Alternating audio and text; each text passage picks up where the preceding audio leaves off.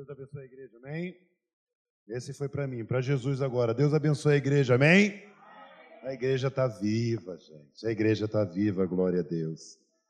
Meus irmãos, é um privilégio, é uma honra poder estar aqui nesta noite, dividir a palavra de Deus com os irmãos.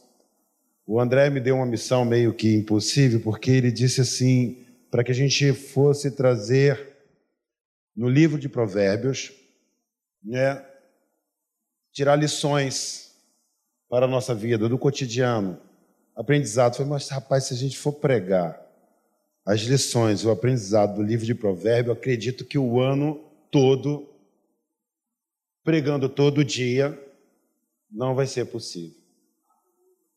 É muito ensinamento. Mas vamos orar? Antes de orarmos, vamos só ler aqui o texto da palavra que está em Provérbios, capítulo de número 1, a partir do verso de número 2. Aliás, vamos ler o 1, né, para dar entendimento. Provérbios, capítulo de número 1. Verso de número 1 diz assim: Provérbios de Salomão, filho de Davi, o rei de Israel, para aprender a sabedoria e o ensino, para entender as palavras de inteligência, para obter ensino de bom proceder, a justiça, o juízo, a equidade, para dar aos simples prudência e aos jovens conhecimento e bom siso. Ouça o sábio e cresça em prudência, e o instruído adquira habilidade para entender provérbios e parábolas, parábolas as palavras e enigmas dos sábios. O temor do Senhor é o princípio do saber, mas os loucos desprezam a sabedoria e o ensino. Louvado seja o nome do Senhor. Pai bendito, a tua palavra foi lida aqui neste lugar, nesta noite, como eu tenho pedido ao Senhor. Usa-me, Senhor, para falar com a autoridade do teu Espírito Santo aqui esta noite, Senhor, para que através desta mensagem nós venhamos, Senhor, abrir os olhos do teu povo para que possam compreender aquilo que o Senhor deseja para cada um aqui esta noite. Coloco a minha vida nas tuas mãos, faço oração em nome para a glória de Jesus. Amém? Meus amados irmãos, eu há um ano e três meses mais ou menos, eu estava descansando, eu descanso uma vez por ano lá, eu vou para o Espírito Santo, Guarapari, e eu tomei uma decisão que eu queria compartilhar com vocês, porque foi uma decisão que mudou bastante a minha vida. Mas eu posso dizer para vocês que mudou sim. Eu decidi, eu estava assim, andando muito ansioso, muito preocupado, e eu tinha uma questão de estar bastante ocupado, e muitas das vezes não sobrava tempo para a palavra do Senhor. Então eu tomei uma decisão e há um ano e três meses, ininterruptamente, graças a Deus, para a glória de Cristo, eu acordo pela manhã, não quero saber que mensagem tem no celular, não converso com a esposa, não converso com a minha filha, não converso com ninguém, separo o tempo. E nesse tempo eu só leio três livros: um capítulo de Salmo, um capítulo de Provérbio em um livro aleatório da Bíblia que eu sinto no coração e vou ler. Mas por que o Salmo e por que o Provérbio? Eu faço isso há um ano e três meses. Porque o que me chamou a atenção no livro de Salmo e o que me atraiu não foi ler para decorar os versículos. Não foi para ficar citando ele de uma maneira aleatória. O que me chamou a atenção, meu pastor, no livro de Salmo é a inspiração dos seus escritores o entendimento do salmista. Quando ele fala de Deus, ele fala com uma propriedade de quem conhece o Senhor. Quando ele fala, em menção dele, ele fala também de uma propriedade de quem conhece o seu interior. O salmista tem intimidade com o Senhor, o salmista fala. E eu fico assim, Senhor, que intimidade! Quantas coisas que esses homens escreveram essas coisas brotaram do coração dos teus filhos. E as, e as minhas orações são sempre as mesmas. Me dá essa inspiração. A inspiração de um envolvimento com o Senhor. de me voltar mais perto de ti. E por que os provérbios? Porque eu acredito que cada salmista que foi inspirado para escrever os salmos, eles aprenderam a palavra do Senhor. Eles aprenderam os mandamentos, os conselhos que estão aqui no livro de Provérbio. Isso é muito importante para que uma igreja cresça de maneira sadia. Conhecimento de Deus, conhecer o Deus que você serve, que nós, que nós, sabe, às vezes as pessoas estão dentro da casa do Senhor, mas ainda não conhecem verdadeiramente o Deus que servem. E uma das palavras que mais vai aparecer no livro de Provérbio é a palavra sabedoria. Ela aparece inúmeras vezes. E um determinado provérbio vai dizer que a sabedoria estava com Deus desde a criação do mundo. E aí, Isaías, quando vai falar sobre o Messias, um dos nomes que ele dá é o maravilhoso conselheiro. A sabedoria é o próprio Senhor Jesus. E a palavra de Deus vai dizer no próprio livro de Provérbios, capítulo de número 1 mesmo, aí onde você está, no verso de número 20, diz assim: Grita na rua a sabedoria, nas praças levanta a voz, do alto dos muros clama, à entrada das portas e nas cidades profere as suas palavras. A sabedoria, ela tem clamado, o Senhor ele tem falado com a sua igreja. O Senhor ele tem ministrado para mim e para você, em tempo e fora de tempo. E não importa o local onde você está, a sabedoria está sempre falando, ela está pedindo: ei, ouçam a minha voz, parem um pouco, escute aquilo que eu quero falar com vocês. Eu quero falar com vocês, mas às vezes vocês não têm tempo para a sabedoria. Não adianta. E aí eu tiro uma lição que o mais importante para a vida de um cristão é o conhecimento do Deus que ele serve. É buscar a sabedoria, a sabedoria que vem do alto a Bíblia diz que a sabedoria do alto, ela é tratável, é longânima e é cheia de misericórdia.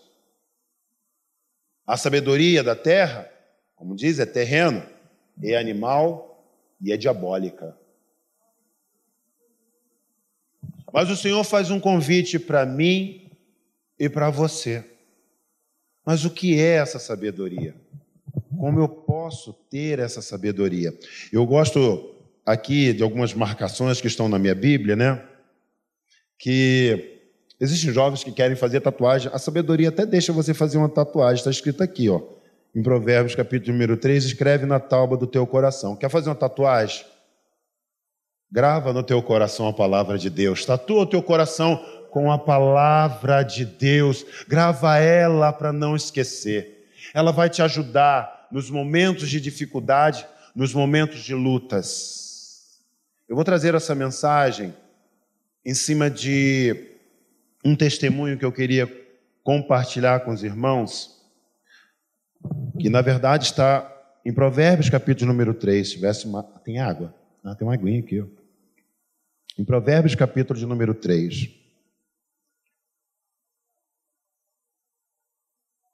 Mas a palavra do Senhor, ela vai nos orientar ela vai ensinar a mim e a você como ser verdadeiros cristãos. E uma das coisas que eu estava conversando com o Leandro hoje, aliás, foi nosso assunto da semana, não é isso, Leandro? Leandro está passando uma chuva comigo lá na oficina, meu pastor. Ele, estou castigando ele. Ele sabe, não, vou castigar um pouquinho. Mas ele está conosco lá. E eu acredito que o Senhor sempre via pessoas para nos abençoar. E tem sido muito bom ter a companhia do meu irmão lá. A gente aprende um com o outro. Eu já não durmo mais na hora do almoço, a gente só conversa sobre a palavra de Deus. E a nossa preocupação hoje, e o livro de Provérbios, ele tem que fazer efeito na minha e na sua vida, é que para alcançarmos a sabedoria, o entendimento que vem do alto, nós precisamos entender, para nos aproximarmos de Deus, temos que nos aproximar do nosso próximo. Na, nos PGs, no PG que teve na última terça-feira, uma das coisas, pastor, que me chamou muita atenção no estudo foi a questão de o que o cristão está fazendo dentro da casa do Senhor. Ele veio mais para ser abençoado ou no coração do verdadeiro servo do Senhor também tem o desejo de abençoar? Eu falo isso porque no mês passado nós passamos por umas adversidades. A dispensa da igreja ficou um pouco debilitada, não foi, meu pastor? E tivemos que fazer um apelo para que possamos, possássemos é, suprir as necessidades básicas dos nossos irmãos. Mas não seria necessário fazer o apelo. Somos quase 400 pessoas. Nós precisamos entender que o nosso próximo é tão importante quanto nós mesmos. Em Provérbios, capítulo de número 3, ele diz, no verso de número 28, 27, aliás, 28, não digas ao teu próximo, vai e volte amanhã, então tu darei se o tens agora. Não te furtes a fazer o bem, é o verso número 27, a quem de direito estando na sua mão o poder de fazê-lo. Isso tem me chamado muita atenção nos últimos tempos que a gente está vivendo, porque estamos passando por tempos difíceis, meu pastor crises em cima de crises, pessoas perdendo emprego, pessoas passando por necessidade. E você quer aplicar um verdadeiro provérbio? Olha para o teu irmão. Eu falei para o Leandro que às vezes as pessoas têm medo de perguntar se o irmão está bem, que é para o irmão não dizer: Olha, já que você perguntou, eu queria. Nós tivemos aqui nesses últimos meses, dois problemaços acometido com os nossos irmãos. Um já saiu da nossa igreja, está lá em Campos, que é o irmão Sandro, né? E o nosso irmão Leandro. Os dois foram assaltados, perderam a ferramenta do seu trabalho. Os dois estavam pagando prestações, sustentando a sua família, honrando seus compromissos. São nossos irmãos, querido. São nossos irmãos. Nós precisamos saber e entender que nós, um dia, podemos estar na mesma situação. Quer entendimento do Senhor? Quer achar o favor dele? Vamos nos importar um pouquinho mais. Perguntar, mas, Kleber, eu não tenho. O senhor sabe quem tem, quem pode. Não é por obrigação, é por amor. É por amor. Esse dia eu estava tomando um café na minha casa, eu olhei para a minha mesa e falei, Senhor, tem gente que não tem. O básico. Nós não podemos nos conformar, sendo igreja do Senhor, nós não podemos nos conformar de saber que o nosso irmão está passando por dificuldade e levarmos uma vida normal. Não! O relacionamento com Deus, antes de ser na vertical, é na horizontal. É no relacionamento, é na preocupação. Uma igreja verdadeira chora, está junto, está firme, ajuda como pode, não se omite. Não manda voltar depois. Se atenta, liga, pergunta.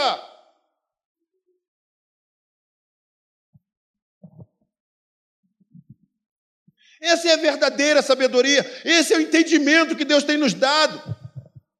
Quando eu leio provérbios, pastor, às vezes a gente lê provérbios, o provérbio vai falar sobre o nécio, sobre o louco, sobre o imprudente. Sabe de uma coisa que eu aprendi lendo o provérbio? É que no início, quando eu lia, quando falava do nécio, do imprudente, eu lembrava de alguém.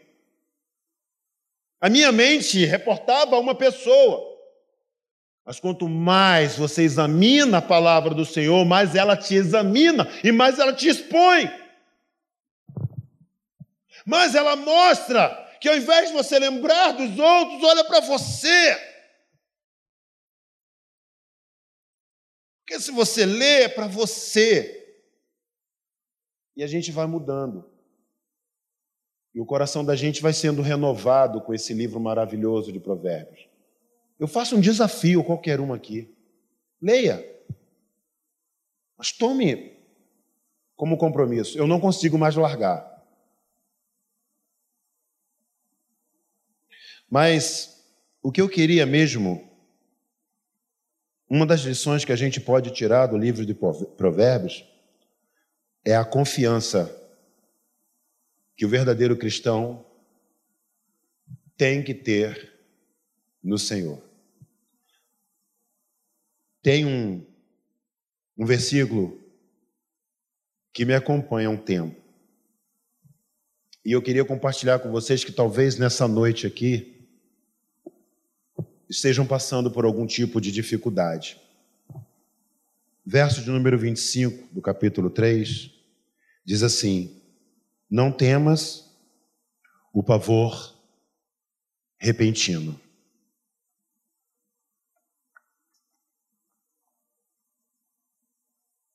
Tem alguém ansioso aí?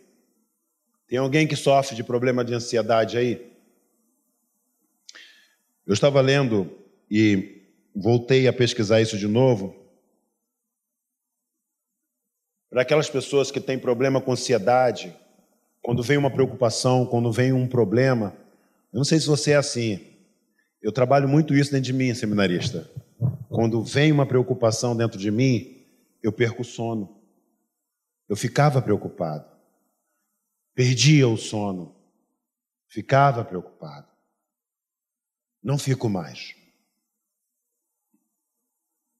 93% daquilo que você teme e se preocupa, segundo as pesquisas, não vão acontecer.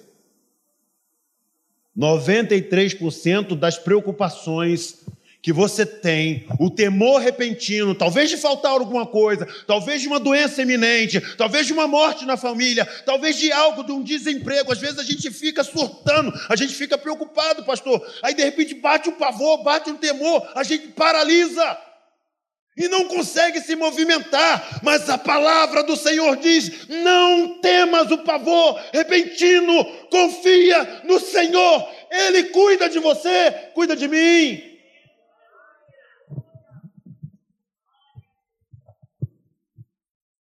Vocês não sabem o que foi para mim no final do ano passado ter que dar aula. Entrar na sala de aula de cabeça erguida. Só quem conhece, quem está perto, sabe, mas eu quero sim, nesta noite, dividir com vocês. Porque o Senhor, Ele me levou para um lugar para dizer: você precisa confiar mais. Naquilo que você fala sobre mim, aplique sobre a sua vida. Eu fui trocar apenas o óculos, trocar, eu fui mudar de grau de óculos, de grau. O camarada fez alguns exames lá, ficou preocupado e mandou chamar o oftalmologista. Não deixe esse rapaz sair do consultório antes que o senhor veja o diagnóstico dele. Isso foi em outubro. Não deixe ele sair. E aí o médico veio com um diagnóstico, dizendo que algumas células da minha vista não se reproduzem mais. Eu falei, querido, é a cegueira dos dois olhos. Eles falam assim. Tranquilão.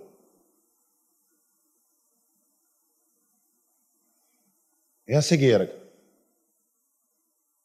O seu único. A sua única esperança é um transplante de córnea. Você tem que entrar para uma fila depois aí de transplante vai precisar. Mas olha só. Pensa em você ter que processar essas coisas. Pensa em você que tem que trabalhar, pastor. Eu começava a ficar assim, ó, fechava o olho, fechava o olho. Esse aqui já está acabando, esse aqui já está acabando. E agora? Já estou ficando cego? E agora? É agora? Para dormir de noite, se eu acordar e não, não ver mais, como é que vai ser esse negócio? A minha esposa que me aguenta, tadinha. Vocês já imaginaram? Vocês já pensaram nisso? Eu fui, no meio disso tudo, desse caos, eu fui passear com a minha esposa, pastor. Fui lá no Nordeste. Falei, vamos. Já tinha passagem comprada há um tempão, vamos lá. Chegando lá, a gente foi mergulhar de cilindro, eu e ela. Lá, mergulhar, beleza, benção. Mas na hora de entrar na água, eu me lembrei. O pavor, o medo, o medo paralisa, o medo toma conta. O medo toma conta, querido. A gente não consegue parar de pensar, a gente não raciocina mais, mas Deus está falando: fica tranquilo, vocês pertencem a mim. E aí aquele instrutor, ele veio com o cilindro, colocou em cima de mim, quando eu mergulhei, falei, agora eu vou ficar cego, ainda vou ficar ruim aqui embaixo dessa água, comecei a me debater, o cara subiu comigo com o cilindro d'água, ele, rapaz, está tudo bem com você? Eu, ele, calma, você não quer continuar? Eu falei, não, eu vou. Ele fica tranquilo, respira.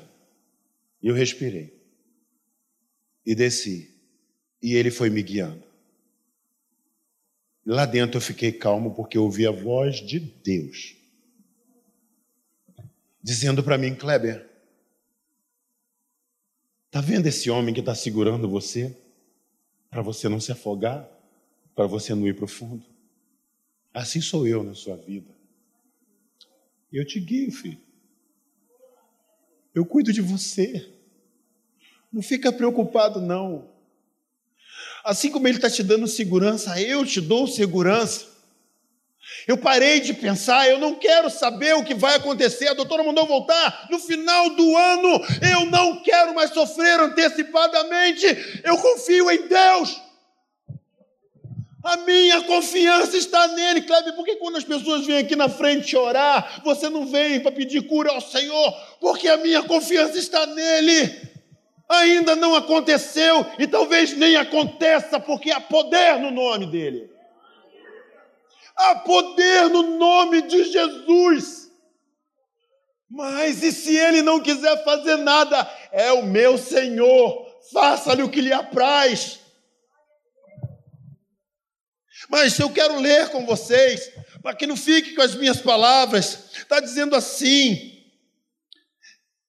em, no verso 22, porque serão vida a tua alma e a dor no teu pescoço. Então andarás seguro no teu caminho e não tropeçará o teu pé. Quando te deitares, não temerás, deitar-te-ás e o teu sono será suave. Não temas o pavor repentino, nem as arremetidas do perverso quando vier, porque o Senhor, presta atenção, ele diz: o Senhor é a tua segurança. Ele é a segurança. Você não precisa temer. A minha esposa sabe disso. Eu botava um. Me trancava dentro do quarto, botava uma venda nos olhos e ficava. Loucura! Eu falei, eu não quero mais isso. Eu chorei o que tinha de chorar, lamentei o que tinha de lamentar. E agora eu digo, Senhor, minha vida está nas tuas mãos. Quer curar, Senhor? Me cura. Não quer? Não me deixe enlouquecer. Só isso que eu peço a Ele. Me ajuda. Me guarda. Eu não quero mais temer. O Senhor te trouxe aqui essa noite para ministrar o seu coração, Porque quando você conhece a palavra do Senhor, o Salmo 42, quando o homem de Deus ele conhece verdadeiramente a palavra do Senhor, até ele mesmo prega para ele. Não precisa nem ninguém pregar. Ele disse: Por que está abatido a minha alma? E ele mesmo diz: Espera em Deus. Quando você estiver surtando, pregue para você mesmo: Ei, espere em Deus, pois ainda o louvarei. Espera no Senhor, confia no Senhor. São essas maravilhas, são essas coisas maravilhosas que a gente tira, as lições vão te dando confiança, firmeza na presença de Deus. Eu falo com vocês sem medo de temer, sem temor nenhum. O que tiver de vir, vai vir, mas Ele tem guardado a mim e a minha casa. Ai, uma doença está vindo. Confia no Senhor. O médico disse que não tem cura, confia no Senhor. Entrega o teu caminho a Ele verdadeiramente. Primeiro que a nossa pátria não é daqui. Nossa pátria é no céu, lá não vai ter nada disso. Nada disso. Não deixa o inimigo minar a sua mente, impedir que eu ou você pare de orar, de buscar, de ler, porque é isso que ele quer. O intuito do inimigo é parar você você está aqui essa noite para ele dizer: Eu estou com você, independente das adversidades. No mundo tereis aflições, mas fica preocupado, não. Eu venci o mundo. Mas, Kleber, se ele não quiser me curar, não tem problema, não, filho. Dá testemunho do Deus que você serve, para que o nome do Senhor venha a ser glorificado. Amém? Vamos nos colocar de pé. Eu queria orar por você. Pastor, posso orar? Eu queria orar por você, que está passando por umas preocupações, o pavor, o medo, está cercando você. Talvez você não esteja raciocinando direito, mas o Senhor te chamou aqui hoje. O Salmo de número 32, verso do, de, número 8, primeiro que em Isaías está escrito assim: Quando andares em trevas, e você não tiver luz nenhuma, confia no nome do Senhor. Aí o Salmo 32, 8 disse: Instruir-te-ei e ensinar-te-ei o caminho que você deve seguir. Te guiarei com os meus olhos. Os olhos do Senhor estão postos sobre a sua vida. Você está passando por alguma dificuldade, está ansioso, está preocupado Queridos, não tenha medo, vem aqui na frente. Vamos orar. Existem pessoas que estão perdendo o seu sono por alguma doença, por alguma enfermidade, por alguma complicação, por um problema no casamento, por um problema no trabalho, está com síndrome do pânico, está com medo de perder o emprego. Querido, nesta noite, descansa o teu coração. Você entrou no lugar certo. Os diáconos, vem cá, meus irmãos. Vamos abraçar os nossos irmãos aqui esta noite. Lembra quando eu falei a dor dele vai ser a nossa? A dor dele vai ser a nossa. Toda madrugada nós vamos levantar um clamor. Todo dia nós vamos lembrar dessa pessoa que você apadrinhou aqui essa noite. Vem cá, você, mulher, abraça as mulheres aqui, apadrinha essas mulheres aqui. Sabe, sinta uma dor, a preocupação dela mas olhe, clame também por ela, como se você clamasse por você, pelo seu filho. Sabe, gente, o que está faltando é intercessores, está faltando pessoas que intercedam, pessoas que clamem, pessoas que busquem, que confiam no Senhor. Pai, olha aqui o teu povo esta noite aqui, meu Pai. Senhor, ouvir a tua palavra, estão ansiosos, estão preocupados, mas o Senhor diz: não temas, não temas, porque eu sou contigo, não te assombres, eu sou teu Deus, eu te fortaleço nesta noite. Pai, em nome de Jesus, ensina a tua igreja a se aquietar, ensina a tua igreja, Senhor, a descansar, ensina-nos a confiar no Senhor, meu Pai, nesses tempos tão difíceis, meu Pai.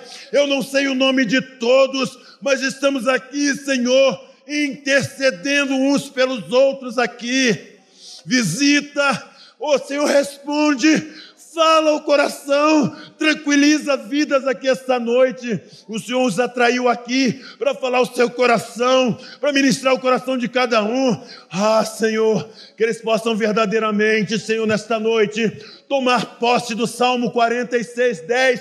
Aquetai-vos, aquetai-vos, e sabeis que eu sou Deus. Serei exaltado entre as nações, ser exaltado sobre toda a terra, ministrar sobre o seu povo. Senhor, toma também esses pedidos de oração. São choros, são lágrimas que estão aqui, Senhor. São pessoas que estão colocando diante do Senhor, meu Pai, os seus problemas, os seus dilemas. Abençoa, prospera, liberta, cura, transforma para a glória do teu nome. Aviva a tua obra, aviva a tua igreja Senhor, queremos ver sinais, prodígios, nos incomoda para buscar esses sinais, nos incomoda, Senhor, e que nós, com os nossos olhos, possamos ver aquilo que o Senhor vai fazer com o teu povo aqui esta noite. Assim como o Senhor me tranquilizou, assim como o Senhor me descansou, descansa o coração do teu povo. Descansa, que eles não ouçam mais nenhuma voz a não ser a voz do teu Espírito Santo faz cessar, calar, repreende toda voz contrária que diz que vai dar errado, que não vai conseguir. Essa voz seja repreendida pelo poder do nome de Jesus. Assim nós oramos e te agradecemos em nome para a glória de Jesus. Amém. Graças a Deus.